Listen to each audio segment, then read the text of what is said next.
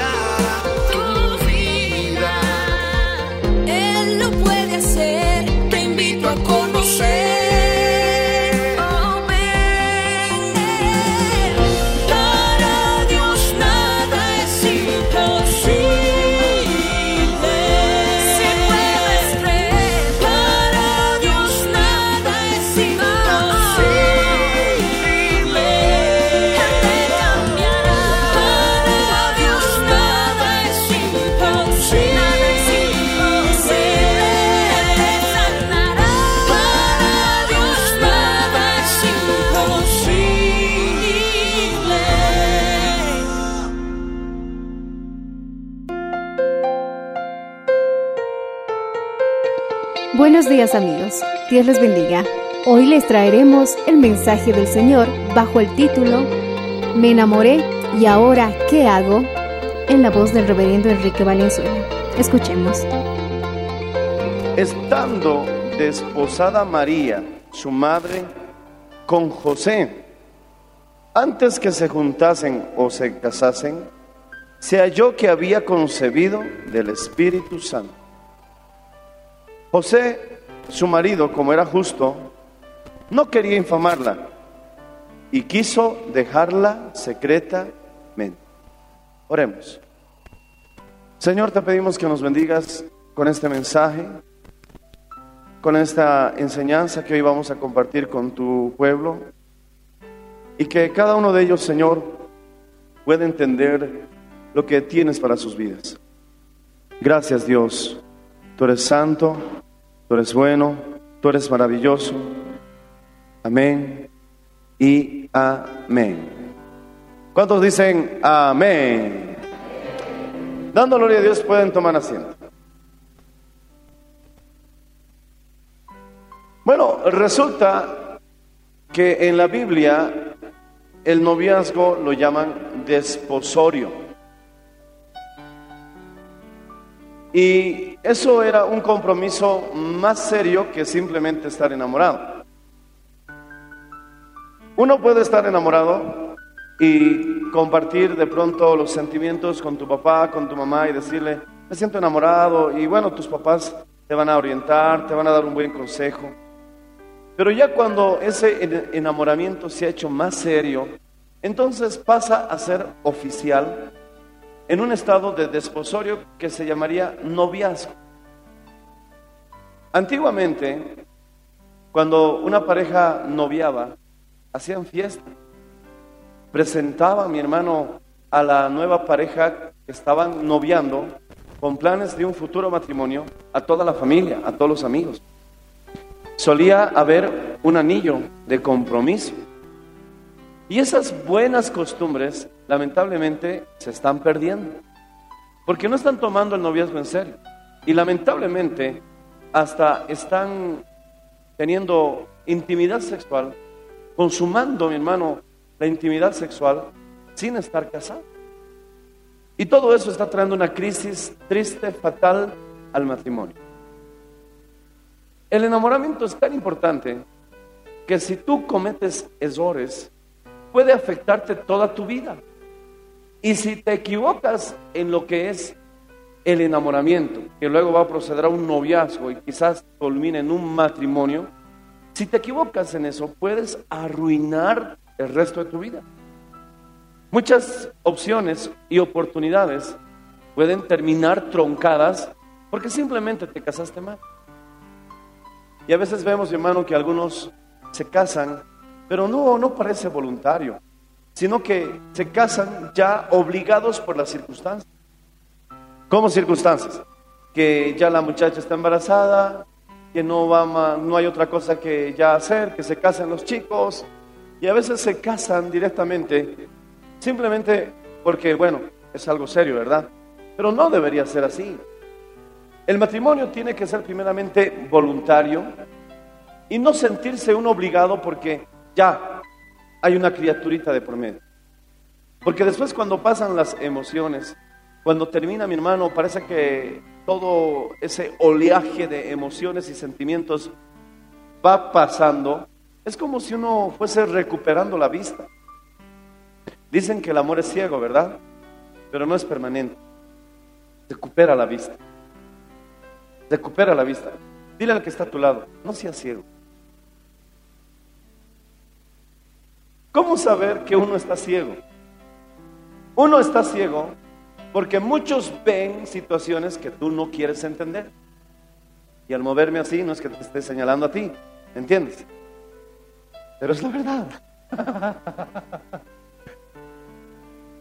Te voy a dar una clave.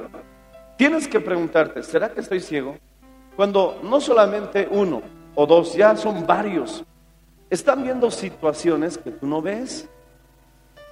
Ahora, si tu papá te dice, no va a funcionar, tu mamá te dice, no va a funcionar, tu abuelito te dice, hasta 100 días, no va a funcionar, la abuela te dice lo mismo, hasta tu hermanito que está en kinder, no va a funcionar. Es que hay algo que no ves, hay algo que no estás viendo, es que estás enamorado y, y estás como Bartimeo, hermano, estás ciego. Pero mi hermano, si esta ceguera, digamos, se mantuviera, por lo menos en algunos casos sería algo tolerable, pero la realidad es que se recupera la vista. Y cuando uno recupera la vista, por así decirlo, mira la realidad y la situación ahora que vas a afrontar, que vas a vivir, en la cual vas a estar, ahí viene la decepción. Y algunos no superan la decepción y después, mi hermano, ya todo es caos y una situación difícil de sobrellevar, y otros tratan de buscar la felicidad y piensan que divorciándose, recasándose, divorciándose, recasándose, que me quedo soltero y demás cosas, se amargan y en algunos casos, no estoy generalizando, eso eh, ha sido el detonante para terminar sus vidas. Yo creo sinceramente que muchos de ustedes quieren éxito en la vida, ¿verdad? Cuando somos jóvenes, tenemos sueños de alcanzar cosas grandes. Cuando somos jóvenes tenemos aspiraciones, tenemos sueños. ¿Y por qué, mi hermano, muchos no lo alcanzan? No voy a decir un 100%, pero sí un alto porcentaje no lo van a lograr porque se casaron con la persona incorrecta. Se dice que si una persona llega a un punto alto es porque su cónyuge le está agarrando la escalera, porque son ayuda idónea, somos una sola carne. Pero mi hermano, en vez que tu cónyuge te esté ayudando a que tú escales, algunos les están tumbando la escalera. ¿Me entiendes? Cuando uno está emocionalmente afectado, a veces no quiere emprender, no quiere, mi hermano, dar pasos decisivos que nosotros llamamos de fe, porque hay problemas. Estás peleando con la esposa, estás con sospechas de infidelidad, crees que ya no la quieres, piensas que ya no te quiere. Y cuando uno está emocionalmente afectado, emocionalmente estás luchando, no vas a tener las fuerzas necesarias para lograr. Por lo tanto, mi hermano, tenemos que ser fuertes emocionalmente. Decimos amén. Y si eres fuerte emocionalmente, vas a tener eh, situaciones muy feas como el suicidio, muy lejos, de, muy lejos de tu vida. Se dice que ser fuerte emocional es más importante que tu nivel intelectual para alcanzar victoria, éxito y triunfos en la vida. ¿Sabías eso? A ver, repite conmigo. La fortaleza emocional, vamos, repitamos. La fortaleza emocional es más importante que el nivel intelectual para alcanzar éxito, triunfos, dilo, victorias en la vida. Hay personas, mi hermano, que tienen alto nivel intelectual y académico, que son dos cosas, ¿me entiendes? Pero están emocionalmente quebrados. Y encontramos noticias de personas que han sido millonarias y exitosamente, eh, con una vida exitosa económicamente, pero han terminado suicidándose. Con una vida exitosa en el ámbito artístico y han terminado suicidándose. Y también conocemos, mi hermano, historias de personas que no fueron muy inteligentes o que no fueron muy académicos, que son dos cosas diferentes, pero sí eran fuertes emocionalmente y alcanzaron grandes cosas en la vida. Muchos de ustedes, mi hermano, gloria al Señor Jesucristo, admiran tal vez a Bill Gates porque es un, un hombre muy rico y nosotros estamos muy familiarizados con la tecnología, mi hermano, con la que él está relacionado. Pero él, mi hermano, nunca terminó la universidad. Pero si era alguien decidido, y aunque sí era inteligente, lo que se nota más en su biografía es que era alguien que no se rendía. Steve Jobs, el famoso mi hermano que nos, nos trajo el iPhone, el iPod, el iPad, y al pagar la, la factura, ay Dios mío, ¿me entiendes hermano? Son dispositivos tecnológicos, algo finos, algo caros, pero mi hermano ha revolucionado prácticamente también la tecnología móvil. ¿Quién iba a pensar que en el bolsillo vamos a manejar una computadora portátil? Donde tienes GPS, tienes, mi hermano, una cantidad, mi hermano, de, de gloria al Señor Jesucristo, de, de- de beneficios que te puede dar este aparato por gente visionaria como Steve Jobs. Pero él, mi hermano, nunca obtuvo un título en tecnología. Él estaba estudiando arte y también filosofía oriental, aunque sí estaba involucrado, mi hermano, en lo que era la tecnología, pero decidió dejar todo eso porque ya en su garage quería levantar una empresa. ¿Y qué nombre le puso? Manzana o Apple. Entonces, mi hermano, el triunfo está al alcance de cualquiera que esté decidido a permanecer, a, a luchar, a no rendirse. Tu nivel intelectual no puede, mi hermano, en ninguna manera, ni tu nivel académico puede en ninguna manera determinar el éxito que tengas en la vida, pero sí tu vida emocional. Porque si te quiebras, te rindes. Si te rindas, ya no lo intentas. Hay un conferenciante cristiano que sale por internet que me gusta un dicho que comparte porque él vivió en Japón. Los japoneses suelen decir que la disciplina vence el intelecto. Y esa es la filosofía que manejan en Japón. Por eso es un país desarrollado. Porque la disciplina es tomar decisiones incluso a pesar de estar desanimado. Incluso a pesar de estar deprimido. Incluso a pesar de que te sientes por dentro realmente, mi hermano, vacío, tú sigues haciendo lo correcto y sigues haciendo lo que tienes que hacer. Eso, mi hermano, es fortaleza emocional. ¿Por qué? Porque estás por encima de todos esos sentimientos negativos. Solo pongamos el extraordinario ejemplo de Jesús. ¿Cómo se sentía Jesús cargando la cruz? ¿Ah? Imagínate a Jesucristo en esos tiempos. ¿Cómo crees que se sentía? ¿Cargando la cruz, mi hermano? ¿Y con su teléfono sacándose una selfie? No. ¿Ahí saludando a todos los que le sacaban fotos? No. Era una situación emocional y física tan difícil, tan cruel, que antes, antes de ser crucificado, se acercó a los discípulos y les dijo, estoy triste hasta la muerte. Dando a entender, mi hermano, la gran lucha que tenía. Muchos de ustedes escucharon que cuando Jesús oró, él sudó como gotas de sangre.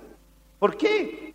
Los médicos explican que cuando hay una fuerte presión y estrés, suelen reventar, mi hermano, algunas glándulas sudoríferas que tenemos, mi hermano, en la piel, y eso produce cierta hemorragia por los poros. Otro médico explica que si no hubiera derramado esa sangre, mi hermano, por los poros, quizás Jesús hubiera terminado con un derrame cerebral. ¿Por qué? Porque la presión emocional que estaba sufriendo era demasiada. Estaba cargando todos tus pecados y también los míos. Pero mi hermano, ¿qué hizo que Jesús llegara hasta la cruz? Incluso en un momento se sintió tan vacío, tan solo, que dijo, Elí, Elí, lama sabatani, es decir, Padre, ¿por qué me has abandonado? Oh, qué terrible, hermano, sentirse que hasta Dios lo ha dejado. Estaba batallando, era una batalla de la fe. Él tenía que decidir, o creo, o creo en lo que estoy sintiendo, o creo en lo que Dios me dijo. Porque hay una gran diferencia. Dios dice, yo te voy a ayudar, pero a veces no lo sientes. Y ahí Jesús tuvo que decidir, ¿por cuál me inclino? ¿Por lo que me estoy sintiendo o por lo que Dios dijo? Entonces, mi hermano, ahí vemos la determinación, el ser fuerte emocional, el estar por encima, mi hermano, de cómo estemos en un estado emocional y de tomar la decisión de hacer lo correcto. Jesús En un momento le dijo, Padre, si quieres, pasa de mí esta copa. Mas no se haga mi voluntad, sino la tuya. Él, mi hermano, estaba en esa lucha de no querer tener que beber esa copa. Pero después tomó la decisión y dijo, hágase tu voluntad. Eso es ser fuerte emocionalmente, hermano. No importa cómo te sientas, no importa que estés triste, sabes que esa relación que terminaste te va a hacer quizás sentir mal o hasta llorar, pero a pesar de eso tú te determinas a hacer lo correcto, a hacer lo que está bien, porque en esta decisión está involucrado tu vida, tu futuro, tu destino y has decidido no arruinarte. Decimos amén, hermanos. Alaba al Señor si lo entiendes, bendito sea el Señor.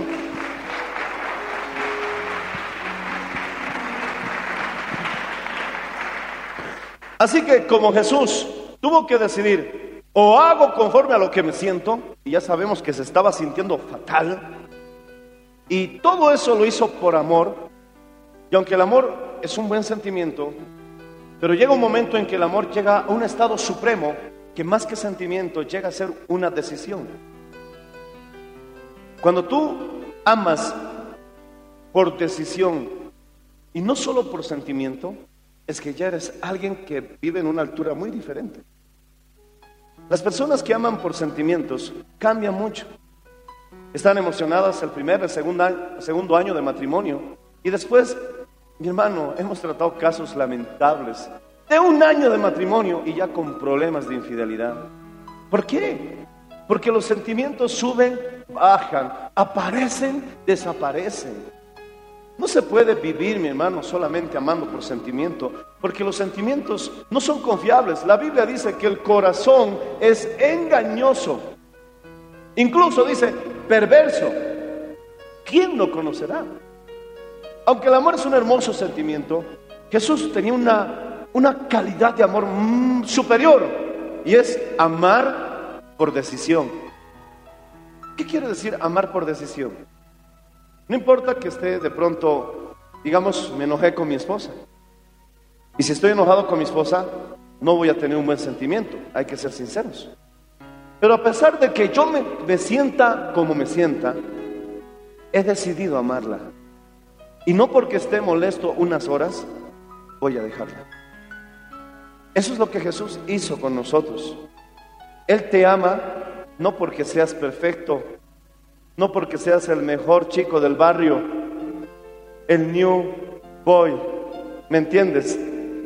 No porque seas, mi hermano, el que tenga las mejores notas, no porque seas el perfecto. Él te ama porque decidió amarte. Y esa es la clase de amor que hace que los matrimonios sobrevivan al paso del tiempo. Decimos amén.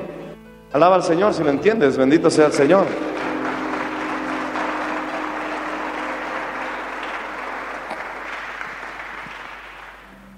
Y luego, mi hermano, cuando decides vivir por encima de las emociones, siempre viene ese sentimiento gratificante que amas.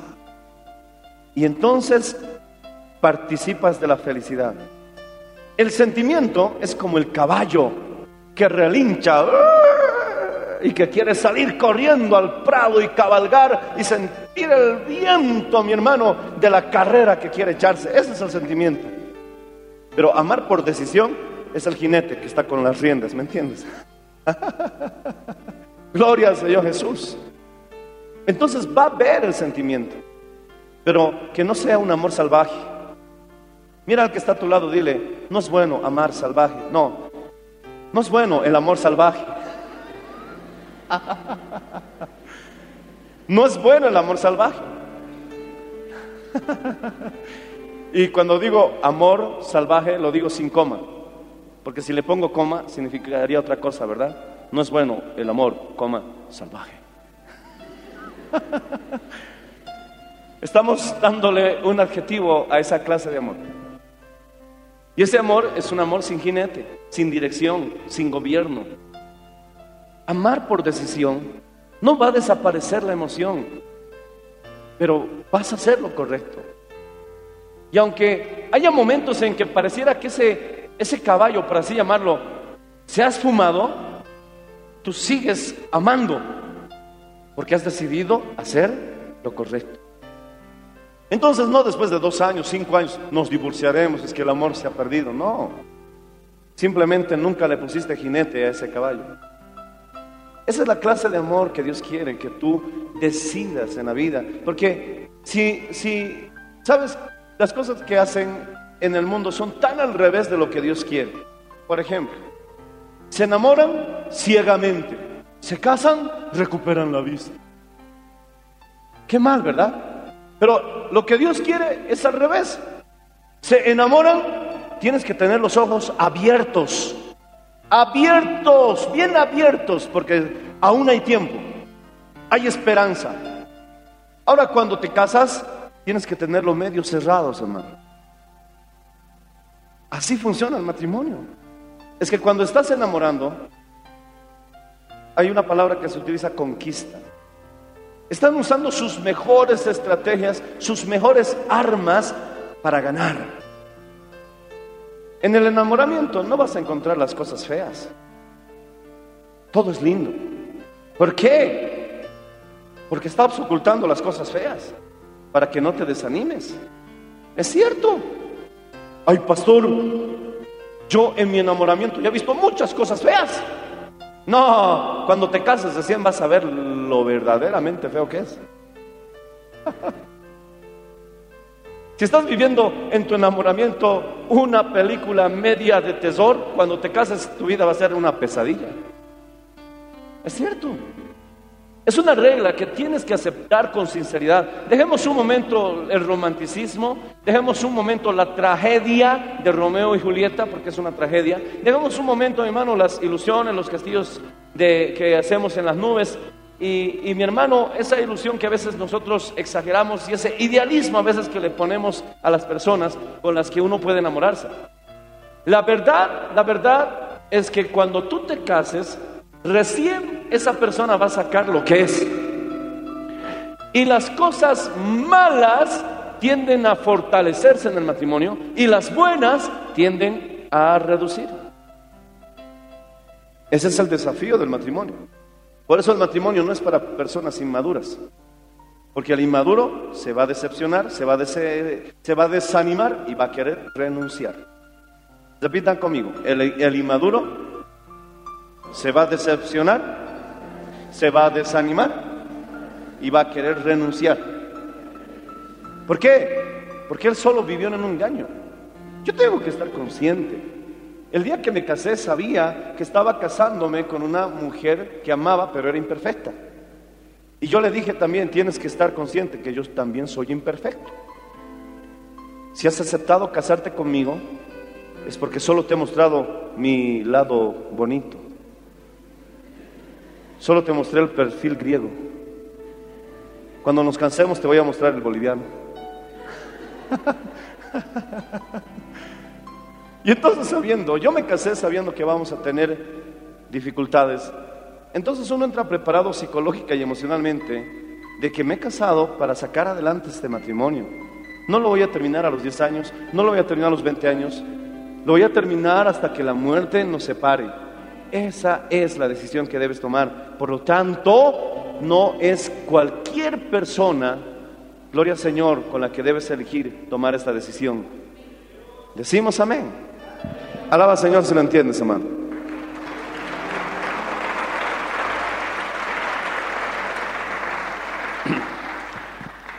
Mira, se dice que, ¿qué debo hacer? Te voy a dar algunos consejitos rápidos.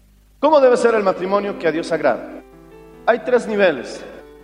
Un matrimonio que a Dios agrada. Algunos le llaman la voluntad de Dios, la buena voluntad de Dios, la perfecta voluntad de Dios. Pero bueno, vamos a hablar de realidades. Lo que a Dios le agrada es que un hombre se case con una mujer. ¿Ok? Eso es normal. No pasa nada. Es parte de la naturaleza. Peor sería que un hombre esté mirando a otro hombre, ¿verdad? Que vengan aquí, pastor, nos queremos casar. Yo digo, no, no se puede. Pero está pasando. Hoy en día hay que enseñar eso. Antiguamente no se hablaba mucho porque se entendía. Hombre con mujer. Mujer con hombre. Los nenes con las nenas. Las nenas con los nenes. Pero ahora, mi hermano, como hay tanta confusión, ya están empezando a hablar, no, nene con nene, nena con nena. Y a veces, mi hermano, ya llegan a ciertas depravaciones, nene con perro. Ya quieren casarse hasta con animales, hermano. Sí, yo vi, mi hermano, por internet en un país europeo, un matrimonio de una mujer con un árbol. Eso ya es ridículo, ¿verdad? No van a poder ni salir a pasear, hermano. Pero así de locos al mundo, así de locos al mundo. Bueno, el punto es que si un hombre se casa con una mujer, está ok, bueno, por lo menos están en lo más básico, diría en el aspecto carnal. Ya. Pero si subimos un nivel más, sería un cristiano con una cristiana. Perfecto, está mucho mejor, pero aún no es el punto más alto. ¿Por qué? Porque el hecho de que te cases con un cristiano, tú siendo tú cristiana, lo has hecho bien. Pero hay un nivel más alto que es casarte con la persona que Dios ha destinado para tu vida desde antes de que tú nacieses. Dios sabe qué hombre, qué mujer es con la que tú vas a poder estar, mi hermano, juntos por el buen camino, haciendo la voluntad de Dios. Te dije que el primero se puede comparar con un estado carnal, ¿verdad? Porque, bueno, hombre con hombre, sexo, hijos, guaguas, amén.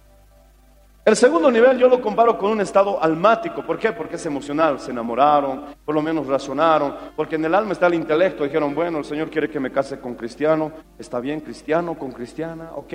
Pero a veces olvidan lo más importante, preguntarle, Señor, ¿es tu voluntad?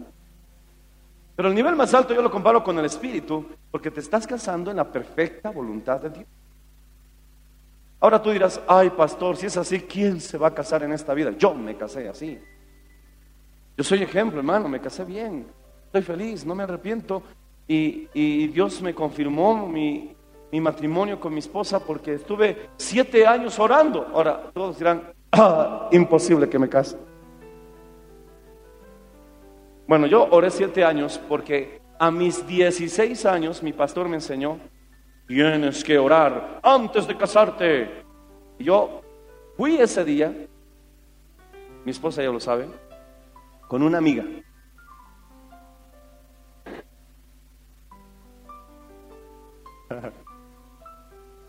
Era una amiga, hermanos. Esa clase de amigas tipo panadería, ¿verdad? Que haces empanadas. Esa clase de amiga. Yo no era cristiano y vivía igual que los jóvenes. Como dicen, la enamorada, ¿verdad? En Santa Cruz dicen la corteja. Otros dicen la chica. Bueno, no tenía la factura, pero yo prefiero decir una amiga. Y cuando decidimos entrar a una iglesia, vamos a una iglesia, ya vamos, listo, entramos a una iglesia evangélica y Dios me habló. Seguramente ella se arrepintió de haberme llevado a la iglesia, hermano. Y el pastor dijo, el noviazgo es un paso al matrimonio. Y si te equivocas en el noviazgo, tu matrimonio no funcionará. Y si tu matrimonio no funciona, puedes, puedes, puedes. Así, así como yo ahorita estoy diciendo, puedes. Y yo, y el pastor, puedes. Y yo, y el pastor, puedes. Y yo, puedes arruinar tu vida. Y parecía que a mí me estaba señalando, aunque estaba señalando al pasillo, yo me sentía delante de él con el dedo en la frente, hermano. Y ahora, ahora, ahora sé que si me hubiera equivocado en el matrimonio, no estaría aquí, hermanos. No hubiéramos hecho nada. No estaría aquí. Estuviera, tal vez, tal vez ya ni estuviera, hermano. Y en ese instante me puse a pensar, hermano. Y cuando la miré a la muchacha, ella estaba mirando el mensaje. Porque hay personas que suspiran con estos mensajes. Mientras ella suspiraba, yo me sentía pues, angustiado. Ella, ella estaba pensando en matrimonio y yo estaba pensando en mi escape, mi fuga. Porque la miré y dije, no, no quiero. No. Tengo 16 años, no. yo no quería. ¿Quién quiere aceptar a Cristo para tomar mejores decisiones y ser libre? Esa palabra me llamó la atención, libre, libre. Pase al frente. Y como siempre, esperé que uno pasara y yo me fui detrás de él. La muchacha también pasó, pero no, no creo que haya pasado por Cristo, porque, bueno, la historia es larga. Pero yo acepté a Cristo. Y después dije, termino esta situación. Decidí servir a Dios, decidí buscar a Dios, decidí ser un joven cristiano. Terminé la relación y la muchacha seguía viniendo a la iglesia. Intentó tres meses a ver si yo estaba con la locura, pero no, me había convertido de verdad a Cristo. Y desde mis 16 años comencé a orar porque el pastor nos enseñó, tienes que orar porque la oración evitará a que te, equivoques. Y desde mis 16 años oré hasta mis 27 años porque a esa edad fue cuando yo me casé con Patricia, mi esposa. Alabado sea el Señor y no me arrepiento. Alabado sea el nombre de Cristo, hermano. Porque si me hubiera casado con otra persona, la pregunta es, ¿hubiera aceptado ser pastor conmigo? ¿Hubiera decidido dejarlo todo y empezar en un cuartito, mi hermano, con tres hermanitos? ¿Hubiera aceptado por causa de Cristo soportar necesidad? ¿Hacer viajes por fe?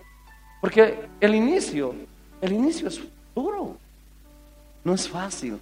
Yo a veces veo hombres o mujeres que me da enojo, repulsión, que a la mujer con la que empezaron cuando no tenían nada, dormían en una payasa, en un colchón de paja en el piso, estaba a tu lado, era leal contigo. Pasó 20 años, prosperaste, Dios te bendijo, hiciste tu edificio, tus carros, tus negocios, ahora tienes plata. Esa mujer que estuvo contigo en los tiempos más difíciles, ¿la quieres abandonar? ¿La quieres dejar? Porque apareció una más joven que le brilla los ojos, porque tu billetera está corta. Perdóneme que lo diga, que nadie se ofenda, pero es una locura. Es una...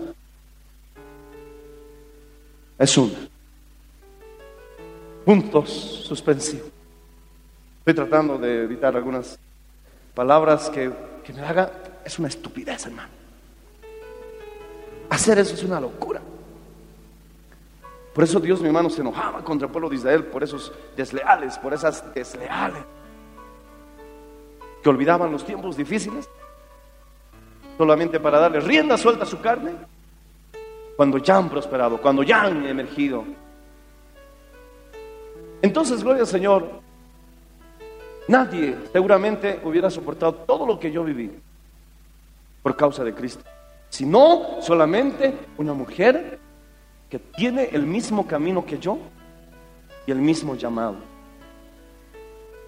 Solo, mi hermano, no quiero volver triste en la enseñanza, pero mi hija murió. En un accidente se electrocutó y fue algo fatal. La, la situación más dura, más triste que he vivido.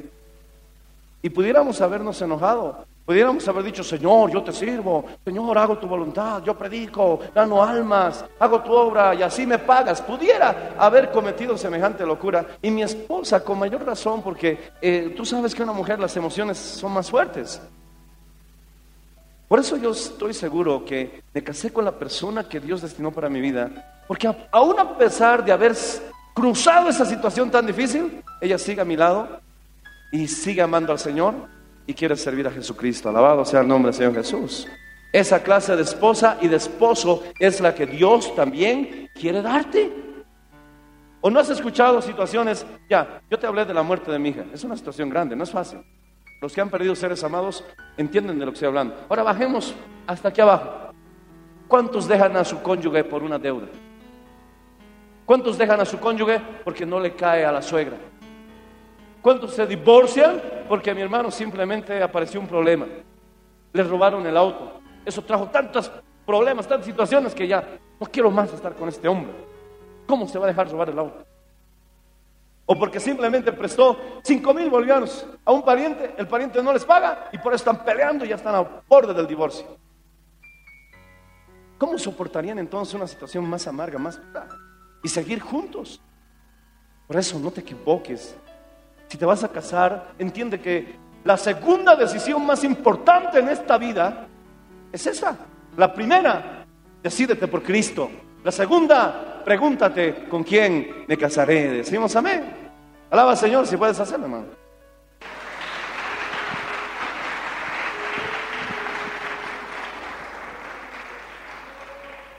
Ahora, mi hermano, ¿cuál es, gloria al Señor Jesús, la mejor opción de estas tres que te hablé? Eh, hombre con, o- con mujer, ok. Cristiano con cristiana, ok. Casarse con la persona que Dios destinó para tu vida, más ok todavía. ¿Cuál es la opción que yo te recomiendo? Atrévete por la tercera. Porque también cada nivel vamos a ver la participación de la voluntad de Dios. Hombre con mujer, ok, es la voluntad de Dios, pero en un nivel muy bajo, básico, como dice mi hermano. Cristiano con cristiana, ok, es la voluntad de Dios, pero es un nivel, permítame decirlo así, intermedio. Casarse con la persona que Dios eligió para tu vida desde antes que nacieras, ese es un nivel alto, hermano. La perfecta voluntad de Dios. Pastor, nadie es perfecto. Sí, nadie es perfecto, pero la voluntad de Dios sí. Ahora los casados miran, ahora pastor, así de, con el rabo del ojo le están mirando a la esposa. O, o la esposa le está mirando con el rabo del ojo al marido. Yo no sabía eso. Aquí, por ejemplo, el tema es, estoy enamorado. Me enamoré, ¿ahora qué hago? Los casados dirían, estoy casado, ¿ahora qué hago? Como ya estás casado, no hay nada que hacer. Estoy hablando a los que tienen esperanza. Alabado sea el Señor. Alaba Señor si puedes hacerlo, hermano.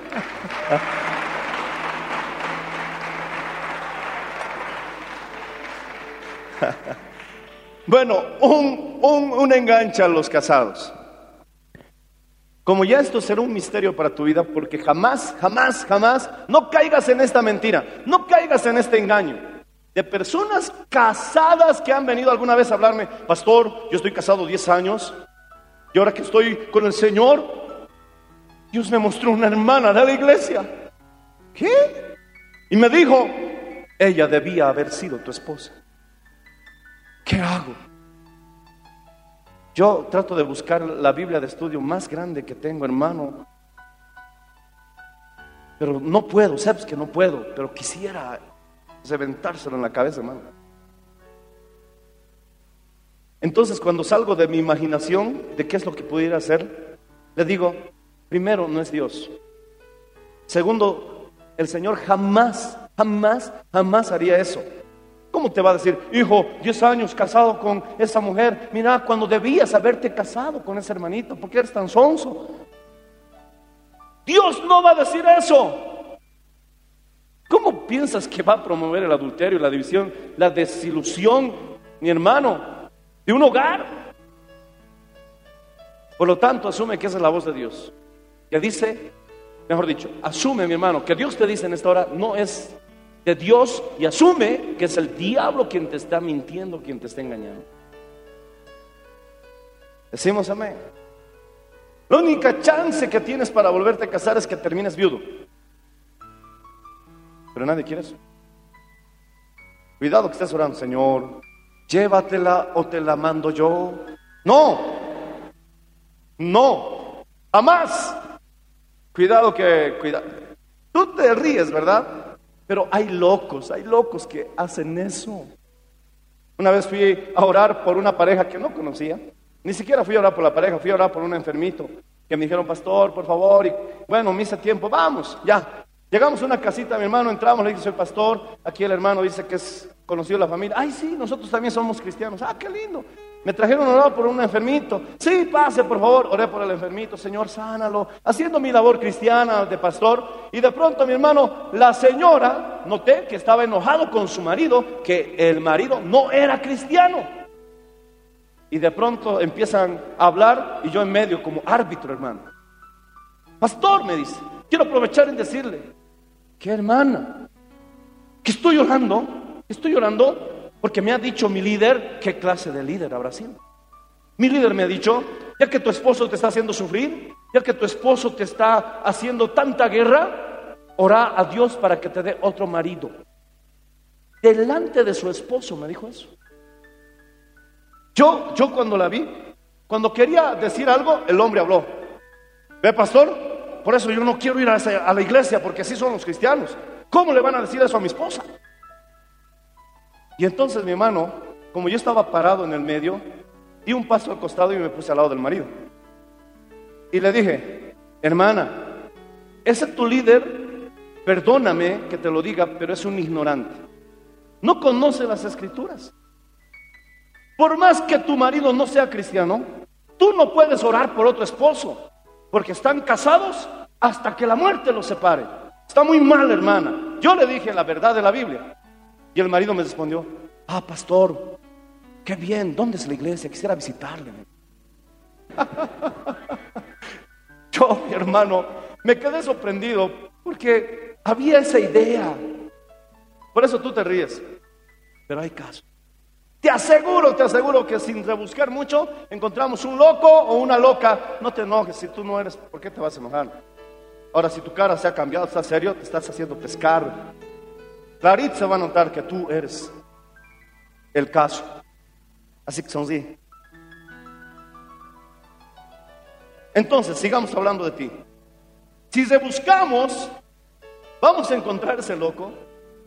Si rebuscamos, vamos a encontrar esa loca que está orando. Señor, haz que se muera mi marido para que me case.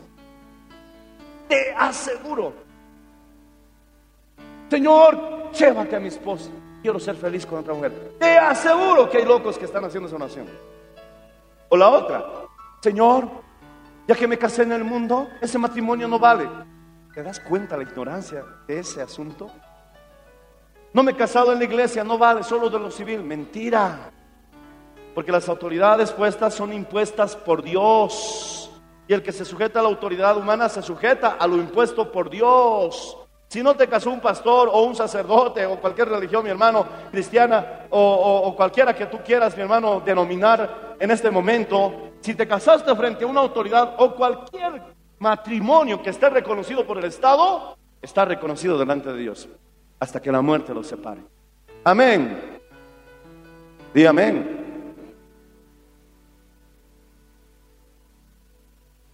Que pensabas casarte por lo civil y después saber ya, ver cómo, cómo, cómo va esto y después si, me decido por lo religioso, eso es en serio. ¿Pensabas así? No. De lo civil hasta que la muerte los separe. Así es la cosa. Hay que lo hacen peor, ¿verdad? Concubinaremos. Sí, peor todavía. ¿Es tu esposo? No. Eh, ¿Tu novio? No. ¿Qué es? Mi kunku. ¿Tu kunku? ¿Y tú qué eres? El canca. Peor todavía, poder en Cristo, hermano. Alaba al Señor si puedes hacerlo, hermano.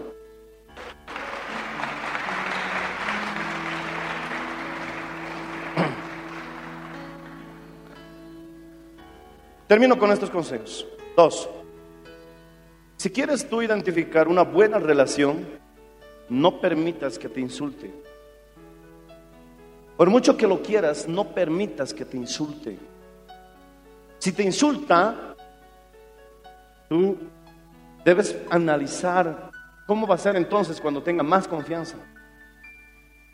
Dos, no permitas que te golpee. Normalmente, casi, casi, casi en la mayoría de los casos, no son todos, pero cuando el novio o la novia le pega al enamorado, por así decirlo, es que ya hay sexo entre ellos. Seguro, seguro, seguro. Cuando uno tiene sexo, se crea un sentido de propiedad sobre la persona. Pero cuando no hay sexo, la persona no se va a atrever a golpearlo porque no hay ese sentido de propiedad. Ahora, no voy a decir 100%, porque puede haber alguien que está medio trastornado y ya está pegándolo antes de que quiera sea algo oficial. Pero si alguien le está pegando a su novio o a su novia, lo más, lo más probable, voy a decir un 90%, que. Ven. Mira que está a tu lado. No hay moretones, ¿verdad?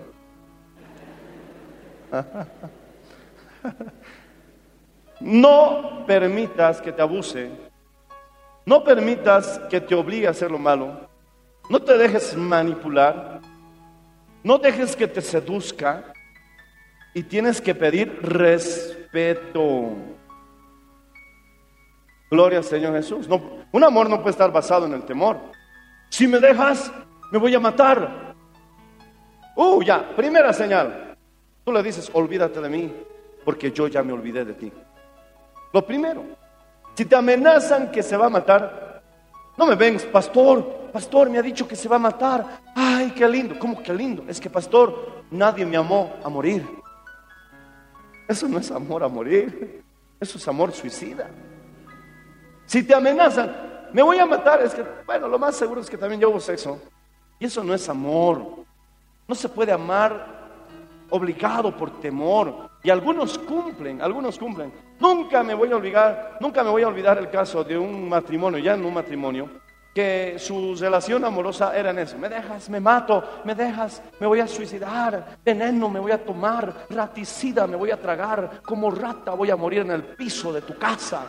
Así, mi hermano, así hay enamoramientos, así hay enamoramientos. Ay, ay. Y bueno, se casan, a pesar de todas esas señales de que eso no va a funcionar, se casan.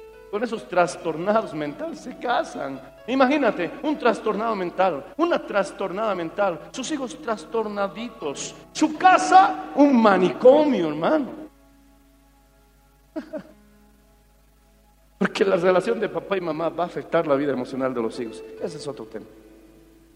Y entonces como se casaron, estaban en su luna de miel, tuvieron una discusión y entonces el, el esposo agarró la plancha y le dijo, así me voy a matar, me voy a matar con esta plancha. Y la, y la esposa recién casada, enojada, cansada, por último dijo, tanto que me dices que te vas a matar, ya pues mátate. En serio, me voy a matar. Y la mujer se puso fuerte. Haz, hazlo, quiero ver, mata. Y agarró la plancha y ¡pum! se dio uno. Dos. Tres. Y como Rocky cayó al lalón, hermano. No se mató, gracias a Dios. Pero sí se dejó bien planchada la cara, hermano. Qué pena vivir así. Qué triste vivir así. Sí, tuvimos alguna discusión. Sí, nos enojamos. Elevamos la voz y hasta quizás la mesa. No estoy de acuerdo, ya. Eh, se llega quizás en extremos, tal vez a una situación semejante. Pero no pues, a esas situaciones en que hay puños, hay golpes, hay amenazas de muerte. Esa no es vida. Y cuando uno teme a Dios, esas discusiones, a medida que maduras espiritualmente, van reduciendo. Antes era quizás cada semana, cada 15 días, y a medida que vas madurando se van dando una vez al año. En algunos casos, mi hermano, tan maduros que ya casi ni se ven esas peleas. Pero imagínate, hermano, peleando todos los días. Se dice, hay una estadística, que cuando una persona no puede sostener una charla por más de 20 minutos sin pelear, porque hay personas que no pueden hablar largo rato, sin pelear. Cinco minutos están hablando, ya están discutiendo. ¿Hay o no esos casos? Diez minutos ya están peleando. Uno mira el reloj, wow, 15 minutos están hablando. Mis papás están hablando 15 minutos. 16 minutos ya están discutiendo. Ah. Cuando una persona no puede tener una charla sin peleas por más de 20 minutos, la estadística dice que están a dos o cuatro años del divorcio. Por eso hay mujeres que a sus maridos, no vas a ir a trabajar, no, no hay trabajo hoy día. Se van, porque no los aguantan en casa. Hay, hay mujeres que me han dicho, pastor, lloro para que mi marido se vaya al trabajo. Y cuando tiene que hacer viajes, viajes de trabajo, me siento libre en la casa. ¿Qué clase de relaciones es? Más bien yo quiero, mi hermano, que, que si voy a viajar, mi esposa me diga, te voy a extrañar. Que cuando llegue mi esposa me reciba con emoción. Qué lindo, mi hermano, que cuando yo llego a casa mi hijo me abraza, mi otro hijo mayor me saluda, mi esposa me da la bienvenida. Digo, qué lindo, quieren que vuelva. Se siente bien. Pero había un marido, había un marido que sus hijos, mi hermano, no lo respetaban y la esposa lo menospreciaba. Y cuando llegaba a la casa, el primero que salía a recibirle era el perrito. Y le movía la cola y le saltaba. Y entonces el marido agarró la costumbre de saludar primero al perro. Y entraba y jugaba con el perro, saltaba con el perro, cargaba al perro, le hacía chucu chucu al perro.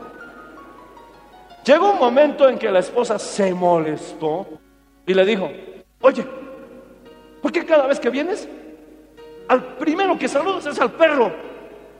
Y el marido les respondió, el día que me recibas mejor que el perro, te voy a saludar a vos primero. No se puede vivir así, hermano. Alaba si lo entiendes, pero es la verdad, hermano.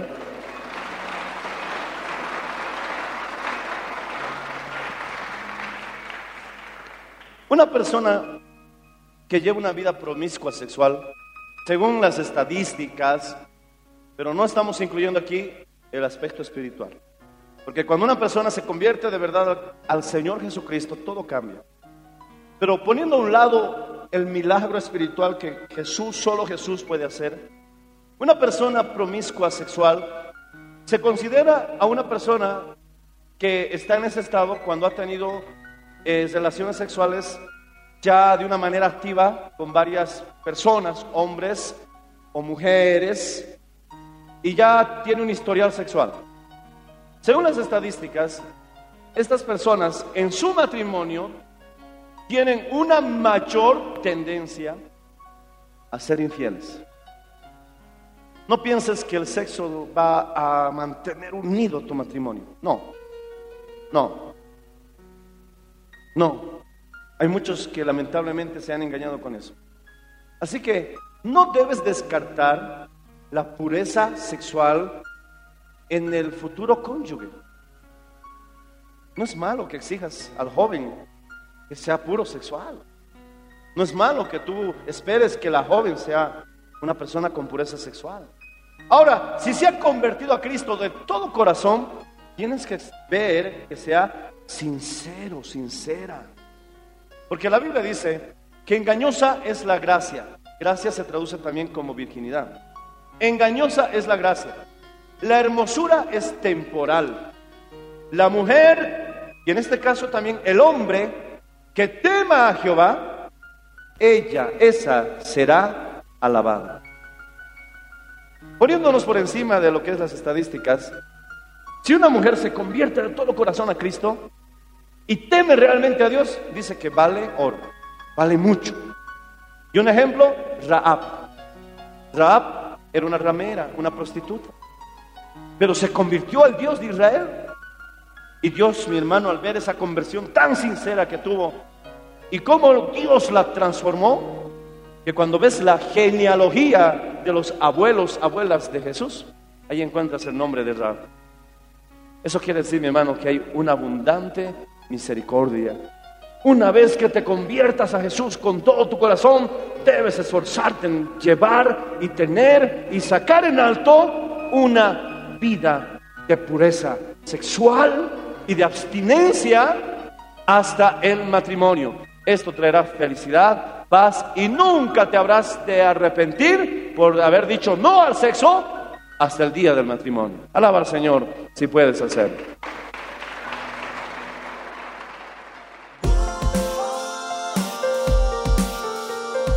Gracias por su sintonía. Si desea una copia, comuníquese con los números de esta emisora o escríbenos a contacto mmmbolivia.gmail.com. Nos volveremos a encontrar en nuestra próxima edición de Para Dios nada es imposible. Dios les bendiga.